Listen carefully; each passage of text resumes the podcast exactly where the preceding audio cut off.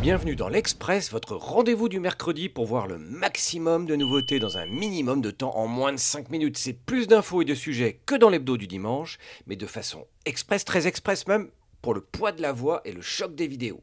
Après Intermot et le mondial de l'auto, et en entendant ECMA, on arrive sur Halloween, et c'est donc un express bien flippant que l'on vous a concocté cette semaine. On commence avec les ZFE, vous savez, les zones à faible émission ou l'arme fatale des pouvoirs publics pour ne plus utiliser les véhicules polluants. Et les ZFE, dans deux ans, en 2025, ce seront toutes les villes et agglomérations de plus de 150 000 habitants, soit près de la moitié de la population française. Oui, ça fait peur.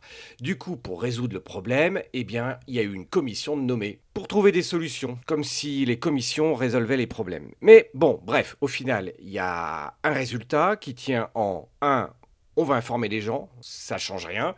Deux, il y aura un suivi national, ça change pas grand chose non plus. Et trois, on propose des alternatives avec le développement de nouvelles infrastructures, la création de voies réservées aux bus, comme à Paris, le déploiement de parkings relais gratuits, l'adoption de la TVA réduite 5,5 pour les transports publics, les vélos en libre service ou la location longue durée. Ouais, ça vous fait aussi envie à vous qu'à moi, je pense. Mais bon, peut-être la bonne idée ou la minuscule lueur d'espoir au fond, eh bien ce sont les subventions pour les particuliers, euh, avec un élargissement de ce qui est proposé soit pour les prêts à taux zéro, soit les LOA, le LDD ou le rétrofit. Mais enfin, tout ceci, ce ne sont que des recommandations. Alors je vous le dis, ben, on n'est pas sorti du fantôme Manor.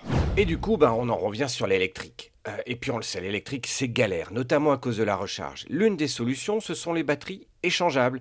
Une solution présentée déjà en 2015 par Gogoro, bah, qui permet une recharge ou un échange de batteries en moins de 30 secondes. Mais en France, c'est plutôt Ziway, qui sort un modèle de 3 roues sur ce principe avec le Swapper Triangio Plus, 80 km/h, 60 km d'autonomie. C'est pas vraiment Byzance parce qu'on fait beaucoup mieux en vitesse et en autonomie actuellement, même si c'est de la ville et qu'on peut swapper. En fait, le seul intérêt est là, d'autant plus qu'il n'est pas en vente, mais en abonnement. Un abonnement qui inclut le scooter, l'entretien, la maintenance et l'assurance pour accrocher votre ceinture. Attention, 205 euros par mois, soit plus cher que certaines LOA en voiture. Ok, c'est pas comparable. Mais on en parle parce que la notion d'abonnement dans le deux roues et dans le 3 roues, eh ben en fait, ça arrive de plus en plus. Donc, en fait, c'est pas l'électrique qu'il faut retenir, c'est cette notion d'abonnement, tout compris. Et vous me direz, quand on parle d'électrique, on parle de recyclage, car le bilan écologique avec le recyclage de l'électrique, ben, ben ça fait peur en fait. Et le recyclage commence à arriver, ou plus exactement, le reconditionnement? C'est CityScoot qui le fait avec des scooters renommés pour l'occasion Tux, ce qui permet d'acheter cette fois-ci un scooter électrique garanti 2 ans à moins de 2000 euros mais avec des batteries qui ont déjà servi. Et ce qui fait peur, c'est qu'on n'a pas du tout réussi à connaître ni le nombre de cycles de charge des batteries en neuf, ni le nombre de cycles déjà effectués sur ces scooters quand ils sont remis. Mieux qu'un scooter, il y a de la moto, et ce qu'on est en train de voir, c'est de plus en plus de modèles qui ne sont ni des scooters ni des motos, et sont un peu inclassables. Ouais, ça aussi, ça fait peur. C'est le cas du vélo Cifero Jump, un équivalent 125 allant à 90 km/h pour 85 km d'autonomie, avec une recharge en 4 à 5 heures qui devrait tourner autour des 4000 euros. Ça reste toujours plus cher que du thermique, sauf si vous arrivez à bénéficier des aides existantes, et il y en a. Finalement, le deux roues en ville, ce sera peut-être un cyclo électrique avec des pédales. Non, non, je rigole pas. Pour revenir au temps des 101 et des 102, voire du mythique 103. En tout cas, c'est ce que propose Honda, qui annonce vouloir commercialiser 10 deux roues électriques d'ici 2025, comme Kawasaki. Ouais, l'électrique, ça commence à vraiment devenir demain. Et pour le prouver, BMW vient d'annoncer investir 1 7 milliards d'euros pour électrifier uniquement l'une de ses usines, celle de Spartanburg. Non, c'est pas en Allemagne, c'est en Caroline du Sud aux États-Unis. Et 700 millions supplémentaires pour la construction d'une nouvelle usine d'assemblage de batteries lithium-ion. Alors, ce qui est bizarre et inquiétant, c'est que la techno des batteries lithium-ion a à peu près 10 ans et que l'on voit les premières batteries solides arriver et qu'il y a aussi l'hydrogène. Ouais, tout ça, ça fait peur, on ne sait pas à quelle vitesse on va. Mais revenons enfin à la moto, la vraie, la thermique, avec les nouveautés Ducati. Après le Monster SP, la Street Fighter V4 Lamborghini et la Multistrada V4 Rally, dont on vous a déjà parlé, voici venu le temps des rires et des chants. Avec la Panigale V4R, on retrouve ainsi le V4 Desmo Chedici Stradale R de 998 cm3, développant 218 chevaux en Euro 5 et 237 chevaux en version racing, le tout pour 43 900, ouais, 44 000 euros en fait.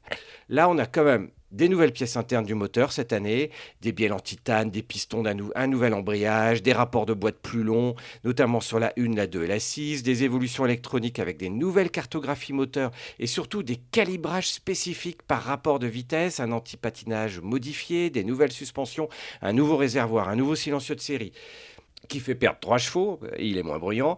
Heureusement, la version Racing fait 237 chevaux, mais sur piste, voire 240 chevaux si on utilise une huile spéciale. Eh oui, l'huile, ça fait mieux coulisser, bah, ça permet de faire passer la pilule, en fait, du prix notamment. En tout cas, c'est disponible, enfin disponible, en février 2023 dans toutes les bonnes concessions. On n'oublie pas les Norton et ce modèle mythique qu'est la Commando qui revient dans deux variantes avec la Sport et la Café Racer toujours sur base du bicylindre en ligne de 961 cm3, développant 76,8 chevaux et 80 Nm de couple avec des suspensions en ligne réglables et des freins Brembo pour juste 230 kg. En fait, ce qui est important de noter, c'est que pour 2023, un tiers des pièces ont été modifiées par rapport à la précédente génération, ce qui devrait améliorer notablement la fiabilité des modèles. Elle est déjà disponible en commande au Royaume-Uni pour environ 18 900 euros en fonction du taux de change de la livre sterling. On vous a déjà parlé d'Orex avec la Regina Evo, mais Orex c'est surtout la VR6 avec son 6 cylindres. Le constructeur en sort donc une série limitée à 99 exemplaires à l'occasion de ses 99 ans. Oui, cherchez pourquoi. Avec encore plus de carbone et d'aluminium, et notamment pour faire baisser le poids à seulement 215 kg. Là, on parle vraiment d'un 6 cylindres pour 215 kg. Il y a des billes qui sont plus lourds. On retrouve donc le 6 cylindres en ligne de 1218 cm3, développant 161 chevaux et 128 Nm de couple, avec des suspensions en ligne réglables, des étriers de frein radio Brembo, des jantes forgées en aluminium et des pneumatiques Pirelli Diablo Rosso 4. Le poids baisse, en tout cas pas le prix qui, lui, fait vraiment peur à 50 000 euros. Mais pour ce prix-là, vous pourrez choisir entre le noir brillant ou le mat avec des finitions rouges. Voilà, c'est tout pour cet express, mais dimanche on va vous parler des dernières nouveautés, Triomphe, Ducati, Harley et plus encore. Merci de nous suivre, pensez à vous abonner en cliquant en bas à droite et à dimanche prochain pour l'hebdo.